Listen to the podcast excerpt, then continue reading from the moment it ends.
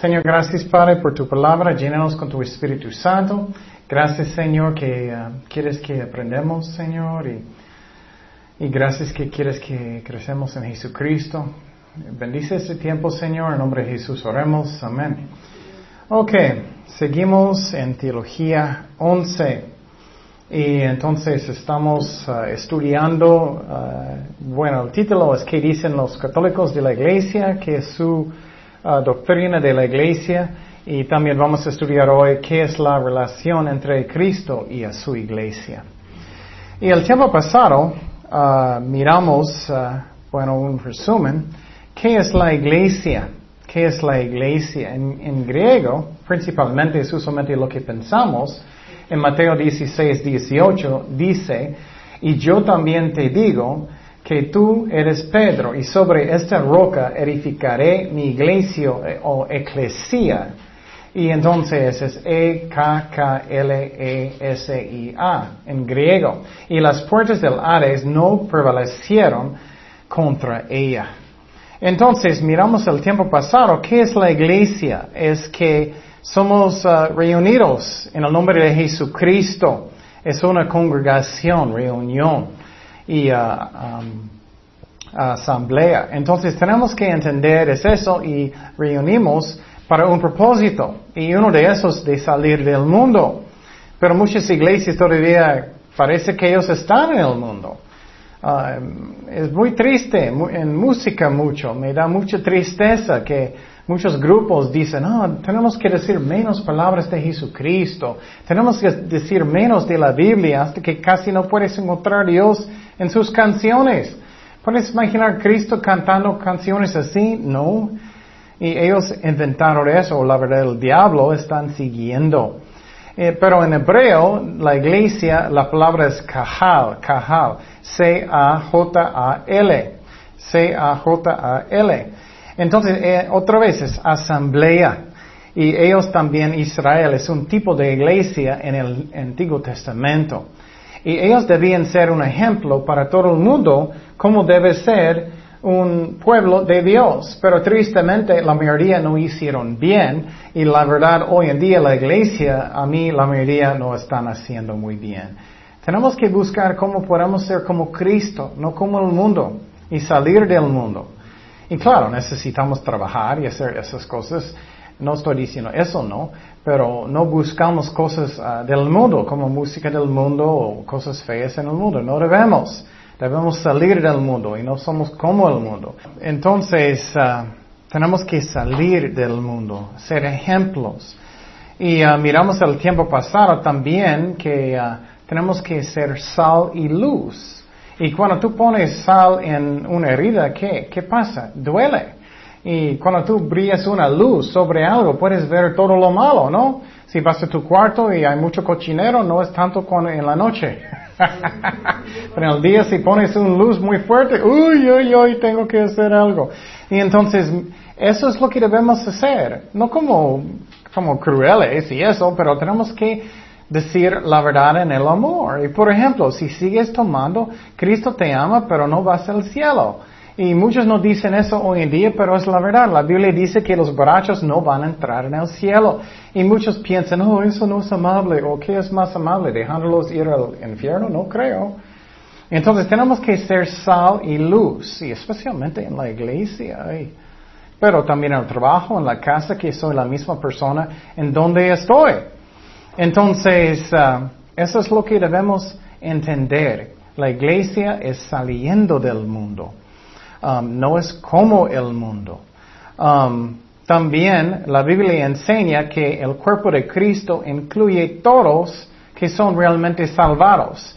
No solamente los que están en, cualquier iglesia, um, pero también en el cielo, los que son están en, eh, los que están en el cielo. Dice en Hebreos 12, 23, eh, a la congregación de los primogénitos que están escritos en los cielos. A Dios el juez de todos, a los espíritus de los justos hechos perfectos.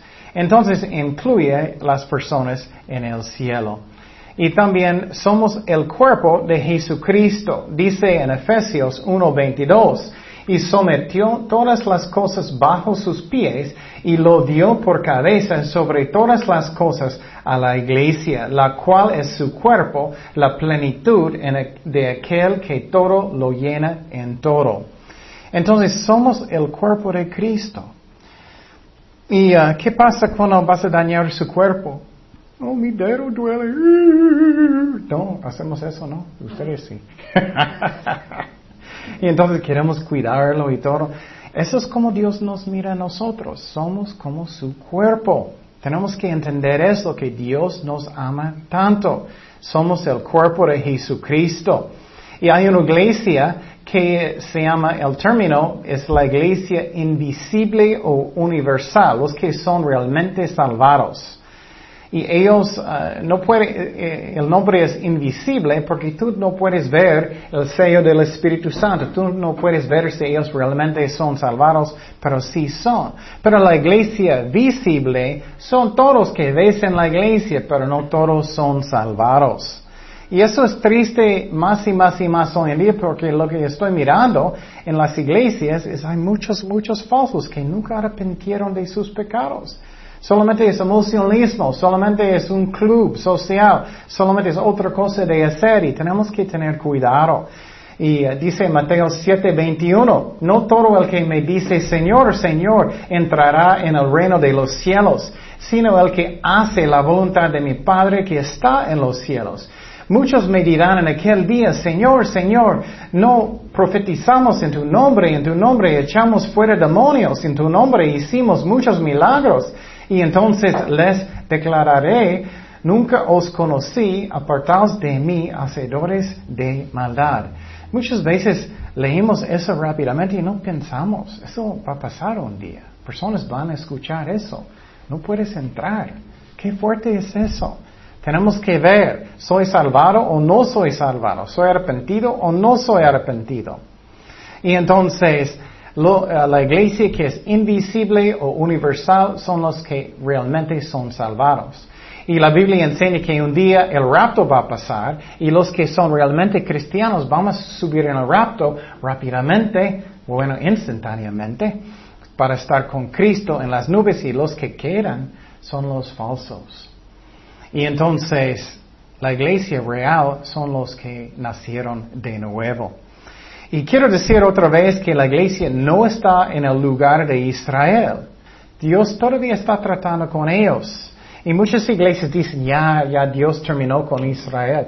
Eso no es cierto. Ellos tienen que aceptar a Cristo otra vez para ser salvados, pero Dios no terminó con ellos. Dios está reuniéndolos en Israel otra vez. Es un milagro grandísimo de Dios.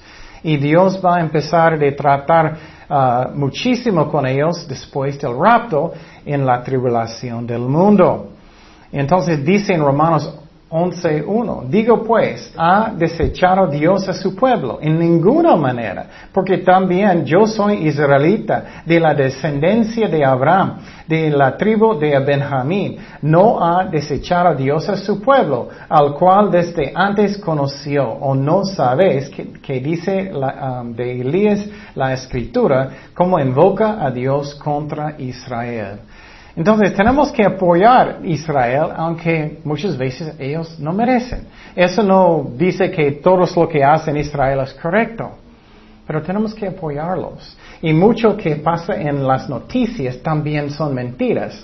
Hay tantas cosas que escuché. Mira Israel en una mapa, es chiquititito.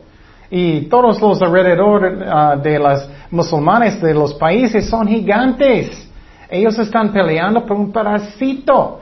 Tú puedes cruzar todo Israel en una hora. En una hora, es chiquito.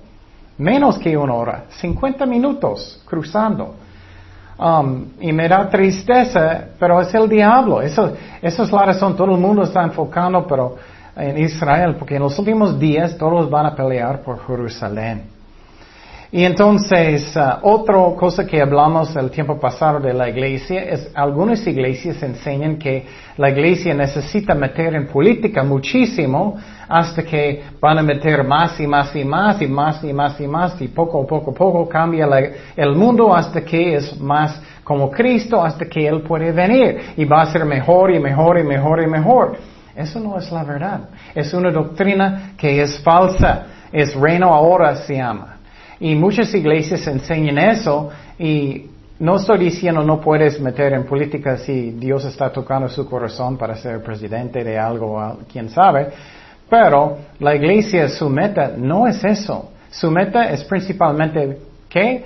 Alcanzar almas para Jesucristo y número dos, alimentar las ovejas y cuidar las ovejas de Dios. Pero muchas iglesias enseñan eso y ellos van a ser bien, bien desanimados porque el mundo va a cambiar peor y peor y peor, lo que enseña la Biblia. Y finalmente, ¿quién va a subir el anticristo? Entonces, ¿cómo crees que va a ser mejor y mejor y mejor con el anticristo? Él va a tomar control uh, eventualmente. Entonces, ¿dónde, y ¿dónde está el reino de Dios? El reino de Dios. ¿Qué es la relación entre la iglesia y el reino de Dios? El reino de Dios es donde está Cristo reinando realmente, adentro de nosotros. En este mundo, completamente no. Él está dejando diablo, Él está haciendo mucha maldad y muchas personas están haciendo mucha maldad. Un día Cristo va a reinar y no va a permitir nada, pero ahora el diablo está haciendo mucha maldad. El reino de Dios es donde Él está reinando adentro de nosotros, principalmente en el cielo, obviamente. Lucas 17, 21 dice, ni dirán uh, aquí y Elo allá, porque he aquí el reino de Dios está entre vosotros. Entonces, el reino de Cristo no es este mundo que es tan feo. Y muchos dicen, ¿por qué Dios permite tanta maldad? Porque tenemos voluntad propia. Él quiere que escogimos lo bueno, no el malo. Y Él va a juzgar un día. Dice en Juan 8:23, y les dijo, vosotros sois de abajo y yo soy de arriba. Vosotros sois de este mundo y no soy de este mundo. Cristo dijo claramente. Entonces, Él es el rey del cuerpo de Cristo, de su reino, pero de este mundo todavía no. En el milenio sí. Y obviamente Dios está en control sobre todo, de todo, pero Él está permitiendo que el diablo hace mucha maldad ahora, pero Dios está en control de todo. Um, entonces tenemos que enfocar principalmente en almas y el cuerpo de Jesucristo. Es la misión de la iglesia. Y esta uh, uh, doctrina de reino ahora o domini, uh, dominionismo, eso no es bíblico. Y por ejemplo decimos el tiempo pasado que Rick Warren, que uh, él tiene una iglesia muy grande en otro lado, que uh, él, um, él, escribió uh, el libro Una vida con propósito. Él tiene un plan de paz mundial y eso no es bíblico. Él quiere usar musulmanes, él quiere usar budistas, él quiere usar muchas diferentes religiones, incrédulos, él quiere usar muchos recursos de la iglesia. Eso no debe ser. A mí es el diablo distrayendo la iglesia de su misión. Porque no puedes cambiar la carne. Personas que dicen cosas así no entienden realmente. La carne nunca cambia. Y personas así piensan, eh, aunque ellos posible no dicen, piensan que podemos hacer mucho, gozos, bonitas cosas en el mundo. No es cierto. La Biblia enseña que nuestros corazones son bien malos, lo siento, es la verdad. Solamente con Jesucristo podemos hacer algo que es bueno. Y con incrédulos, con todos ellos, ¿qué es eso? Eso no es bíblico. Bueno, vamos a un nuevo tema, que es el concepto de la iglesia, de la iglesia católica. Y entonces, ¿qué es lo que ellos dicen? Ellos primeramente piensan que ellos son la iglesia verdadera, la iglesia verdadera. Y su, doctrina por siglos y siglos era, ellos eran el único camino al, cielo. Um, ellos enseñaban que solamente a través de la iglesia católica puedes ser salvado o salvada. Y, uh, y eso no es bíblico. Ellos enseñaban que tienes que usar los sacramentos de la iglesia católica. No voy a decir todo ahorita, solamente un poquito de su, uh, sus creencias de la iglesia. Y ellos piensan que a través de sus sacramentos y la iglesia tú puedes ser salvado. Ellos enseñan que el primer papa era Pedro. Y uh, en Roma ellos enseñan eso. Y,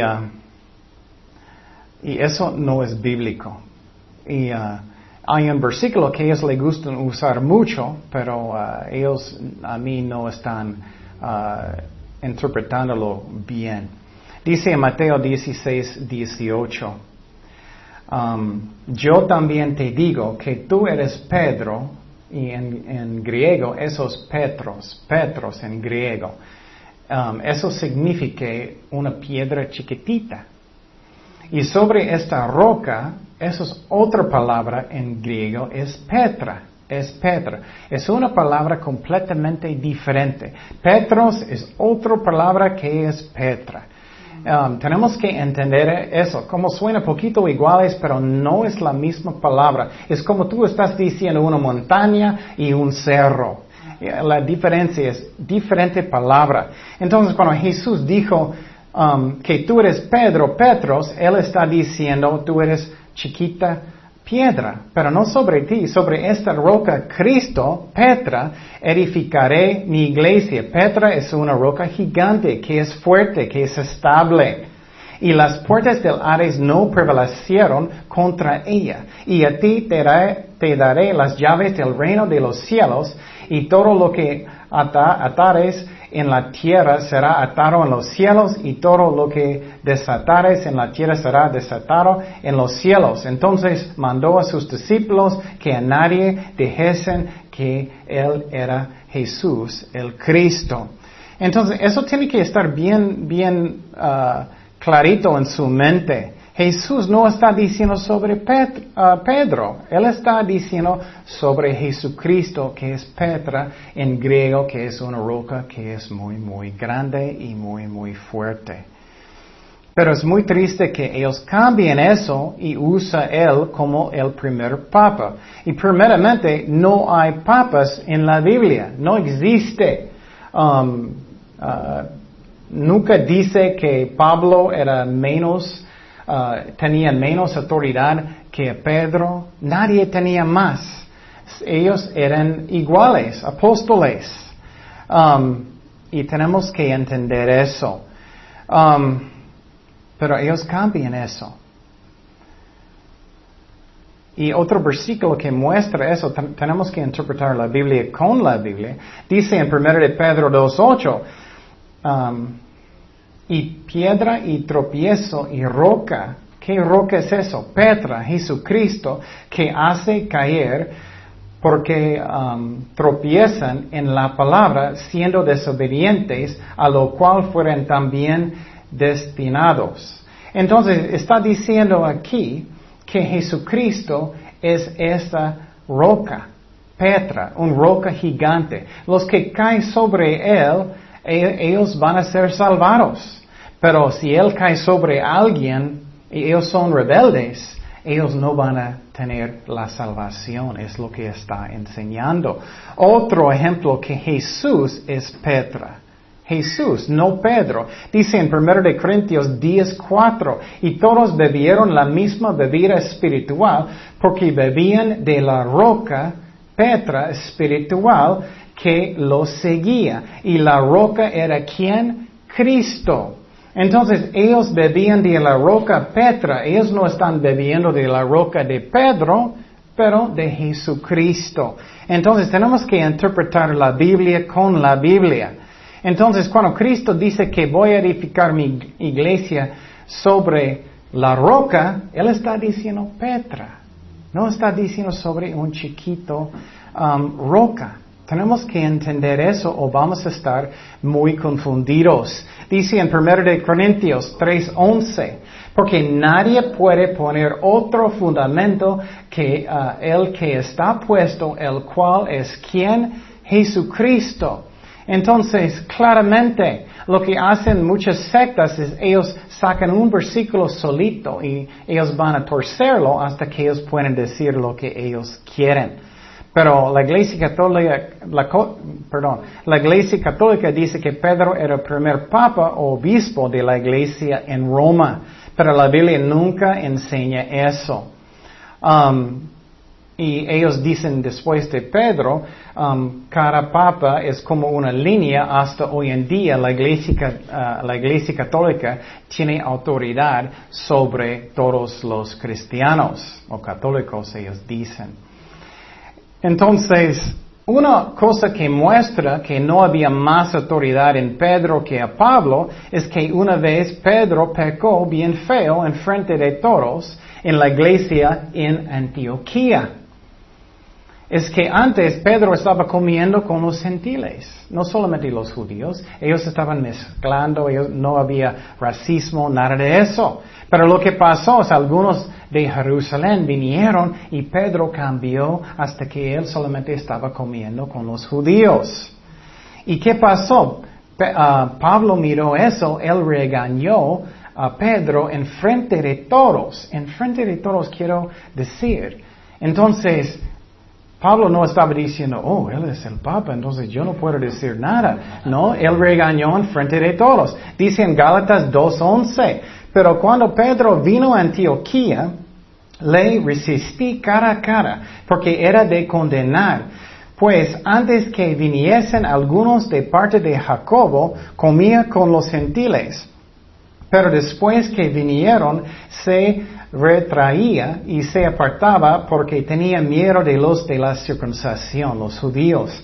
Y su simulación participaban también los otros judíos, de tal manera que aún Bernabé fue también arrastrado por la hipocresía de ellos. Pero cuando vi que no andaban rectamente conforme a la verdad del Evangelio, dije a Pedro delante de todos, si tú siendo judío vives como los gentiles y no como judío, él está diciendo básicamente estás comiendo sus carnitas y lo que quieres, no como judío, porque obligas a los gentiles a, judaizar. Nosotros judíos de nacimiento, no pecadores de entre los gentiles, sabiendo que el hombre no es justificado por las obras de la ley, sino por la fe de Jesucristo. Nosotros también hemos creído en Jesucristo para ser justificados por la fe de Cristo y no por las obras de la ley. Por cuanto por las obras de la ley nadie será justificado. Eso es algo muy importante. Y no es algo chiquito. Entonces puedes imaginar a alguien regañando el Papa hoy en día en frente de todos. Ellos no van a soportar eso. Es un ejemplo que uh, Pedro no era el primer Papa. Él no era y no existía. Ellos inventaron esa doctrina. Entonces, ellos asustan, muchos católicos, ellos piensan, ay, no puedo salir porque es la, iglesia verdadera y solamente ellos pueden decirme doctrina. Y no es cierto. Si algo contradice lo que dice la Biblia, tenemos que creer lo que dice la Biblia. Um, porque Dios no va a equivocar o decir, oh, olvidé. Eso es muy importante. Um, Ah, es triste, pero muchas veces ellos dan excusas o lo que sea, pero si no encuentras en la Biblia o es en contra de lo que dice la Biblia, la Biblia es lo que es la verdad. Um, dice en 1 de Timoteo 3:15, para que su tardo sepas cómo debes conducirte en la casa de Dios, que es la iglesia de Dios viviente, columna y uh, baluarte de la verdad Muchos católicos usan eso diciendo la iglesia católica tiene toda la verdad y tenemos que escucharlo porque dice columna de la verdad. La iglesia, la iglesia no puede contradecir lo que dice la Biblia. Y por ejemplo, la Biblia nunca dice que debemos orar con María. Nunca dice que debemos orar con los santos. No está. Si es tan importante, ¿por qué no está? La Biblia dice que solamente debemos adorar a Dios. Y los católicos dicen que solamente ellos están hablando. Oh, eso es justificando. Eso no es la verdad. Si María va a venir, ¿qué ellos van a hacer? ¿Tratarlo como cualquier hermano? No, va a poner flores y todo como adorándola. Y ellos tienen, muchos tienen velas en sus casas y altares y todo. Eso es adoración y orando con una persona que no es Dios, eso es idolatría. Y eso llega al infierno si ellos practican eso. Entonces, si algo no, es, eh, no está de acuerdo con la Biblia, no debemos seguirlo. Pero, ¿qué pasa? Muchos siguen falsas doctrinas. Pablo estaba regañando a las personas en Gálatas también. Ellos estaban empezando. Oh, Gálatas insensatos, ¿quién os fascinó para no obedecer a la verdad? A vosotros antes cuyos ojos Jesucristo fue ya presentado claramente entre vosotros como crucificado.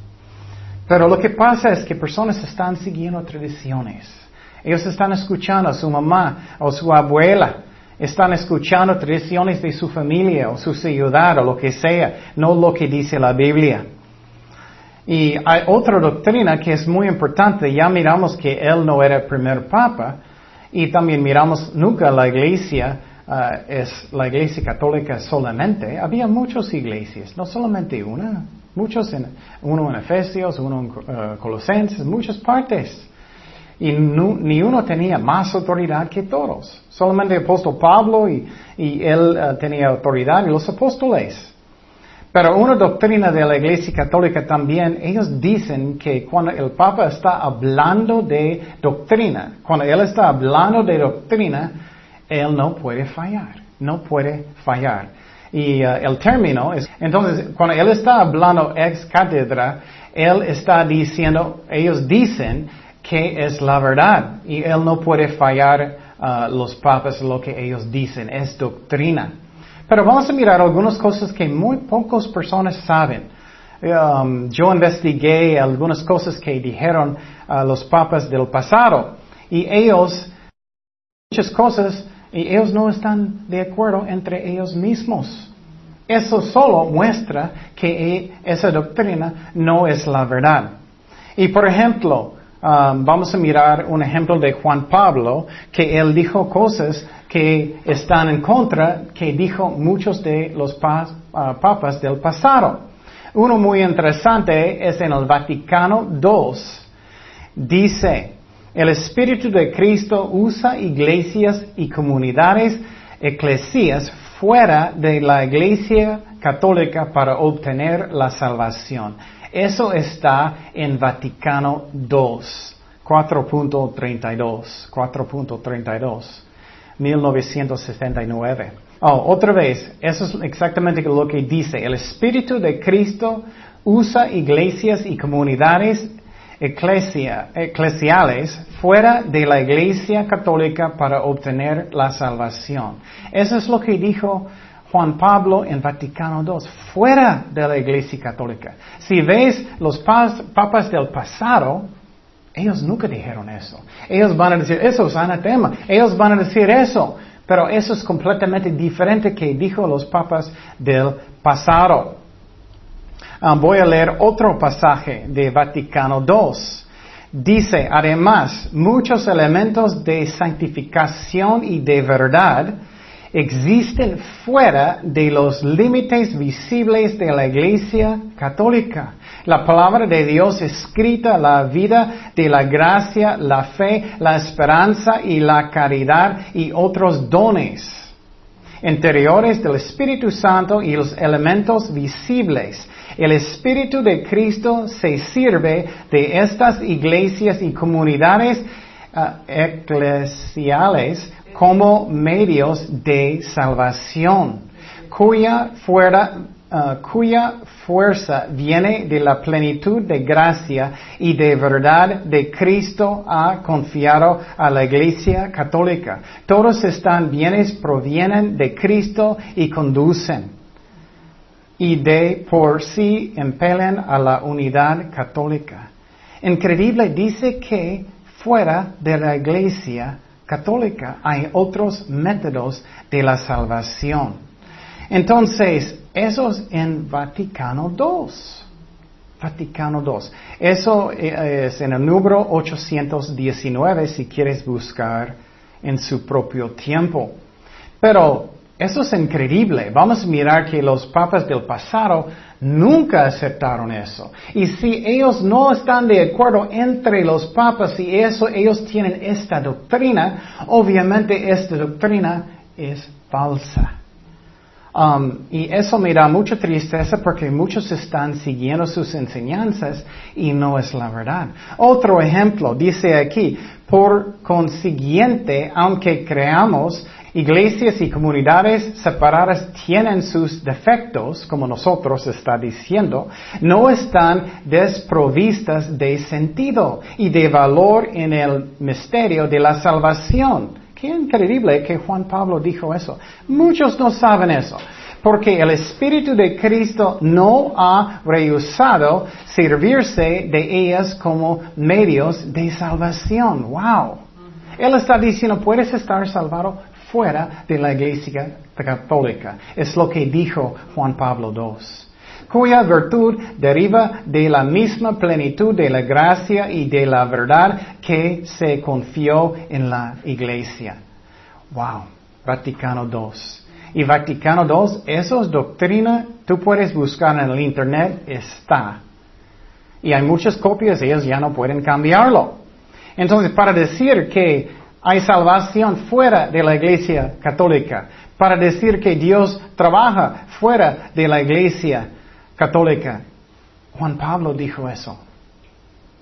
Y eso está pasando más y más y más porque sabemos que la Biblia enseña que en los últimos días el mundo va a cambiar como una religión mundial. Y vamos a mirar algunos ejemplos de las papas del pasado. Um, uno, el Papa uh, Leo um, 13, um, él vivía en uh, junio 29 y 1896, él dijo eso. La iglesia solo ofrece medios de la salvación. Tú puedes buscar esta cita. La iglesia solo ofrece medios de la salvación.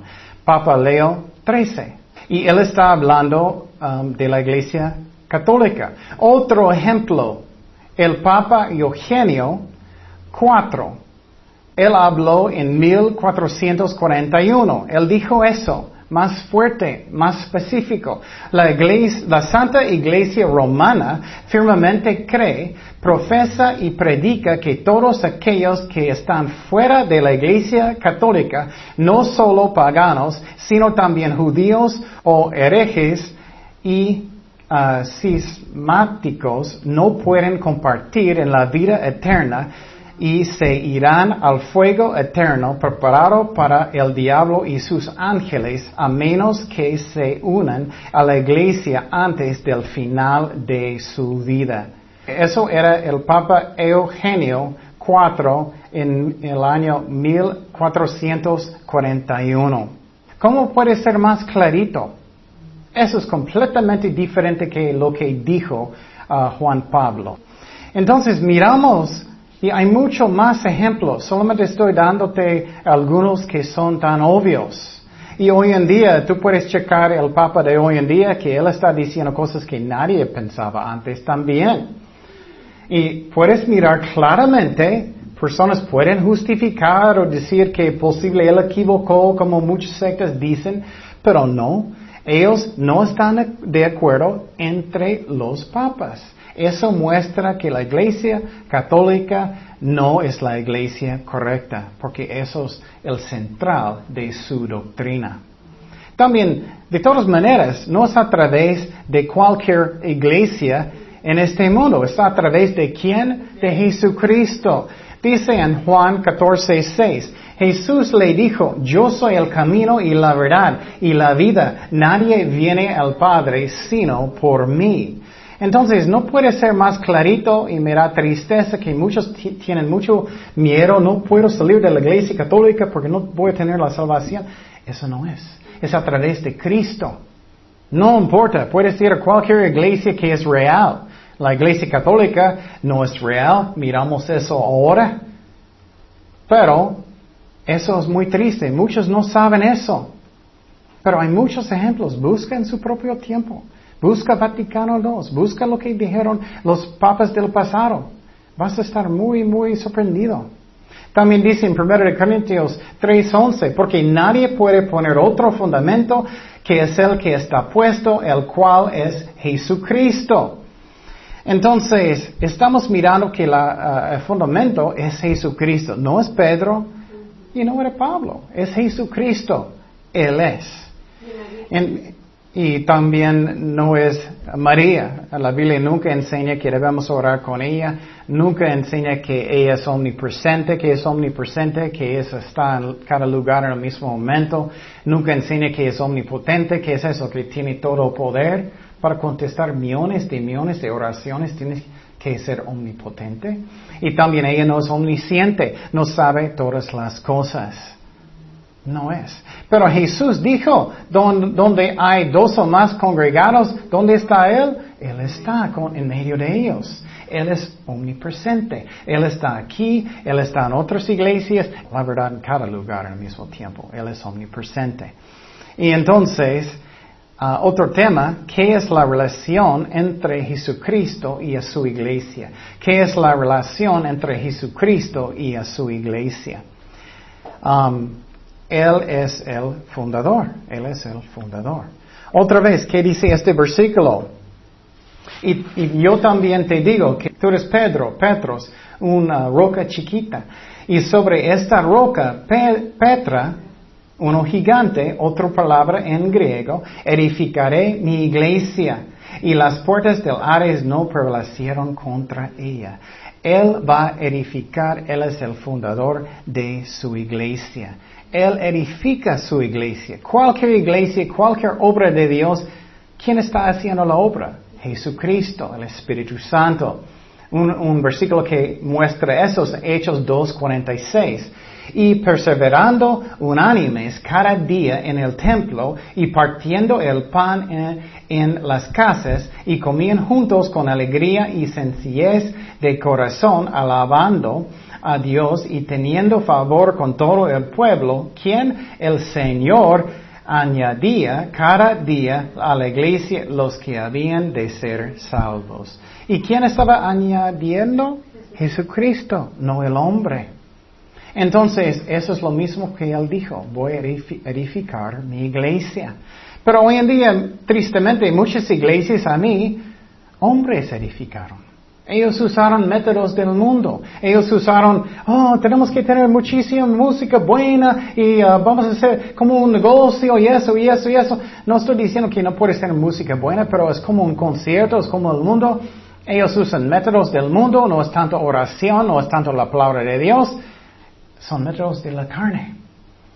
Pero lo triste es que la Biblia dice que si tú edificas un ministerio o una iglesia, cualquier cosa, Estás trabajando en vano. Mira lo que dice en Salmo 127.1. Cántico gradual para Salomón. Si Jehová no edificaré la casa, en vano trabajan a los que la edifican. Si Jehová no guardaré la ciudad, en vano vela la guardia. Por demás es que os levantéis de madrugada y, y vayáis tarde a reposar y comáis pan de dolores, pues a su amado dará Dios el sueño. Entonces está diciendo, Dios va a edificar la casa. Él va a edificar la iglesia. Él va a edificar su trabajo. Tenemos que trabajar bien, pero ¿dónde está mi confianza? En Dios. Muchos tienen tanto miedo de perder su trabajo y están locos y eso. Dios va a cuidar la iglesia, Dios va a cuidar el trabajo. Tenemos que ser nuestro mejor, claro. Eh, muchos ponen demasiado, demasiado uh, preocupados y Dios está cuidando la casa si Él está edificando la casa. Si tú estás edificando la obra, bueno, tienes que preocupar. Porque um, hay un dicho de Pastor Chuck que me gustó mucho si vas a hacer sus propias fuerzas edificando algo, siempre tienes que usar sus propias fuerzas para mantenerlo. Y siempre vas a estar preocupado haciendo todo. Pero si estás buscando a Dios y Él está edificando, estás descansando en Dios, bueno, Dios está haciendo la obra. No es una obra de hombres. Y Él va a edificar su iglesia, su casa. Dice en Zacarías 4:6.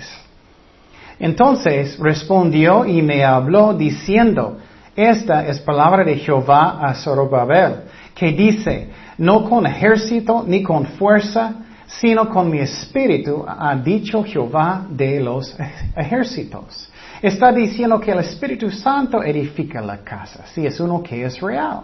Pero si estás haciendo algo en sus propias fuerzas, ay, ay, ay, vas a morir de, uh, de estrés, vas a morir de, uh, de, de uh, cansancio.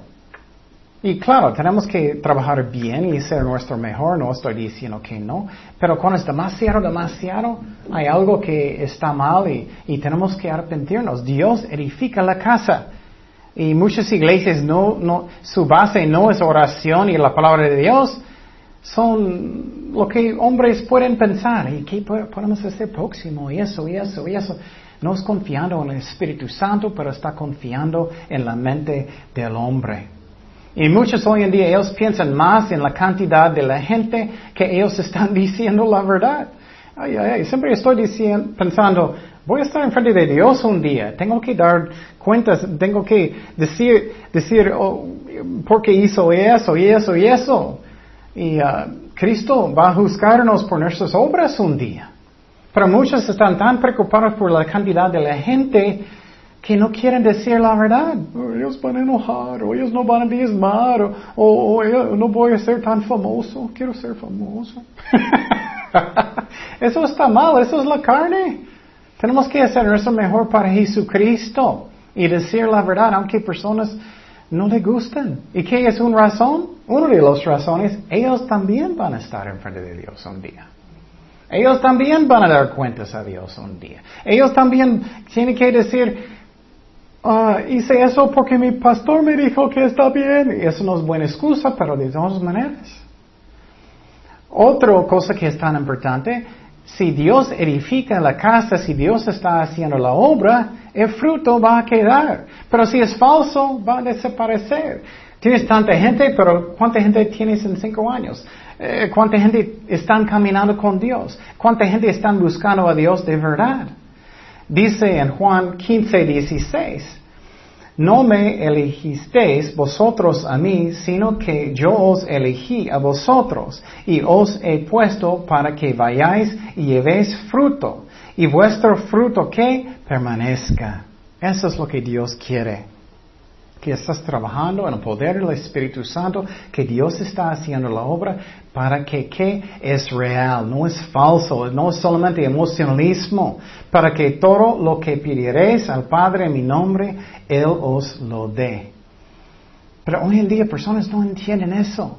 Ellos son tan emocionantes y ay, tenemos mucha gente y eso y eso está pasando y eso está pasando, pero ¿qué pasa? ¿Cómo están ellos en un día? ¿Cómo están ellos en cinco años? ¿Es fruto real o es falso? O muchos falsos creyentes también. ¿Qué es un versículo que habla de eso? Dice en 1 Corintios 3, 11, porque nadie puede poner otro fundamento que el que está puesto, el cual es Jesucristo. Y si sobre este fundamento alguno edificaré oro, plata, piedras preciosas, madera, heno, um, hojarasca, la obra de cada uno se hará manifiesta, porque el día la declarará, pues por el fuego será revelada, y la obra de cada uno cual sea, el fuego la probará, es real o falso.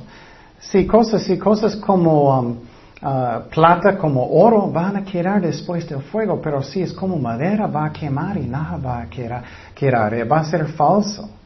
Si permaneciere la obra de alguno que sobreedificó, recibirá recompensa. Si la obra de alguno se quemare, él sufrirá pérdida. Si bien él mismo será salvo, aunque así como por fuego. Está diciendo los cristianos, todavía van a ser salvados si ellos son reales, pero no van a tener recompensa en el cielo si ellos edificaron la casa o la iglesia o el trabajo o cualquier cosa en sus propias fuerzas, no en el poder del Espíritu Santo. Entonces, tiene que ser un, fundamento que es Jesucristo. Otra vez, 1 Corintios 3:11, porque nadie puede poner otro fundamento que es el que está puesto, el cual es Jesucristo. También dice en Efesios 2:20, edificados sobre el fundamento de los apóstoles y profetas, siendo la principal piedra del ángulo, Jesucristo mismo, en quien todo el edificio bien coordinado va creciendo para ser un templo santo en el Señor. Entonces, Cristo está edificándolo. Estamos estudiando la iglesia. Y Cristo está edificando su iglesia. El fundamento es quién es Jesucristo, no es Pedro. Y Él va a poner arriba de eso, ¿qué? Personas para ayudar las ovejas a crecer. Ellos son apóstoles, maestros, pastores para ayudar de edificar su iglesia. Efesios 4:11 dice, y él mismo constituyó a unos apóstoles, a otros profetas, a otros evangelistas, a otros pastores y maestros a fin de perfeccionar a los santos para la obra del ministerio, para la edificación del cuerpo de Cristo. Es muy interesante, puedes pensarlo como un edificio. El fundamento es Jesucristo, Él está edificando la casa, Él va a poner apóstoles, Él va a poner profetas, evangelistas y pastores, maestros para edificar su iglesia. Ellos alimentan las ovejas de Dios y las ovejas de Dios deben hacer la obra de Dios. Muchas personas piensan que los pastores y, ellos en el ministerio solamente deben hacer la obra de Dios. No es cierto. La Biblia dice que las ovejas hacen la obra de Dios. Lo siento, pero ustedes tienen que trabajar también. pero esas son bendiciones como es para servir al Señor. Porque mire lo que dice aquí, a fin de perfeccionar a los santos para la obra del ministerio, para la edificación del cuerpo de Cristo, hasta que todos lleguemos a la unidad de la fe y del conocimiento del Hijo de Dios, a un varón perfecto, a la medida de la estatura de la plenitud de Cristo, para que ya no seamos niños fluctuantes, llevados de, uh, por doquiera de todo viento de doctrina, por estratagema de hombres que para engañar emplean con astucia las artimañas del error, sino que siguiendo la verdad en amor, mira, crezcamos en todo en aquel que es la cabeza, esto es Cristo. Entonces, la obra es para cada uno de nosotros. Tenemos que usar nuestros dones para edificar esa casa de Dios, pero que es espiritual. Ah, seguimos, uh, dice en Hechos 20, 28. Por tanto, mired por vosotros y por todo el rebaño el que el Espíritu Santo os ha puesto por obispos o pastores para apacentar la iglesia del Señor, la cual él ganó por su propia sangre. Entonces está diciendo que tenemos que edificar esta iglesia, tenemos que edificarlo. Um, y cada uno de nosotros tenemos que usar nuestros dones. El pastor y, y las personas que son líderes, ellos tienen que alimentar las ovejas de Dios para que ustedes puedan hacer la obra de Dios. En cualquier forma, invitando personas a la iglesia, uh, evangelizando en la calle, alimentando a los pobres y también dando el evangelio. Muchas formas en su trabajo, ser un buen ejemplo. Pero eh, todos nosotros tenemos que hacer nuestra parte. Y finalmente tenemos que ser como sirvientes, edificando la iglesia, esa casa que es espiritual. Um, dice en Mateo 20, 26, mas entre vosotros no será así, sino que el que quiera hacerse grande entre vosotros será vuestro servidor, y el que quiera ser el primero entre vosotros será vuestro siervo. Como el Hijo del Hombre no vino para ser servido, sino para servir y para dar su vida en rescate por muchos. Tristemente, hoy, en día muchos van a las iglesias y ellos solamente piensan, ¿cómo vas a bendecirme? Aquí estoy.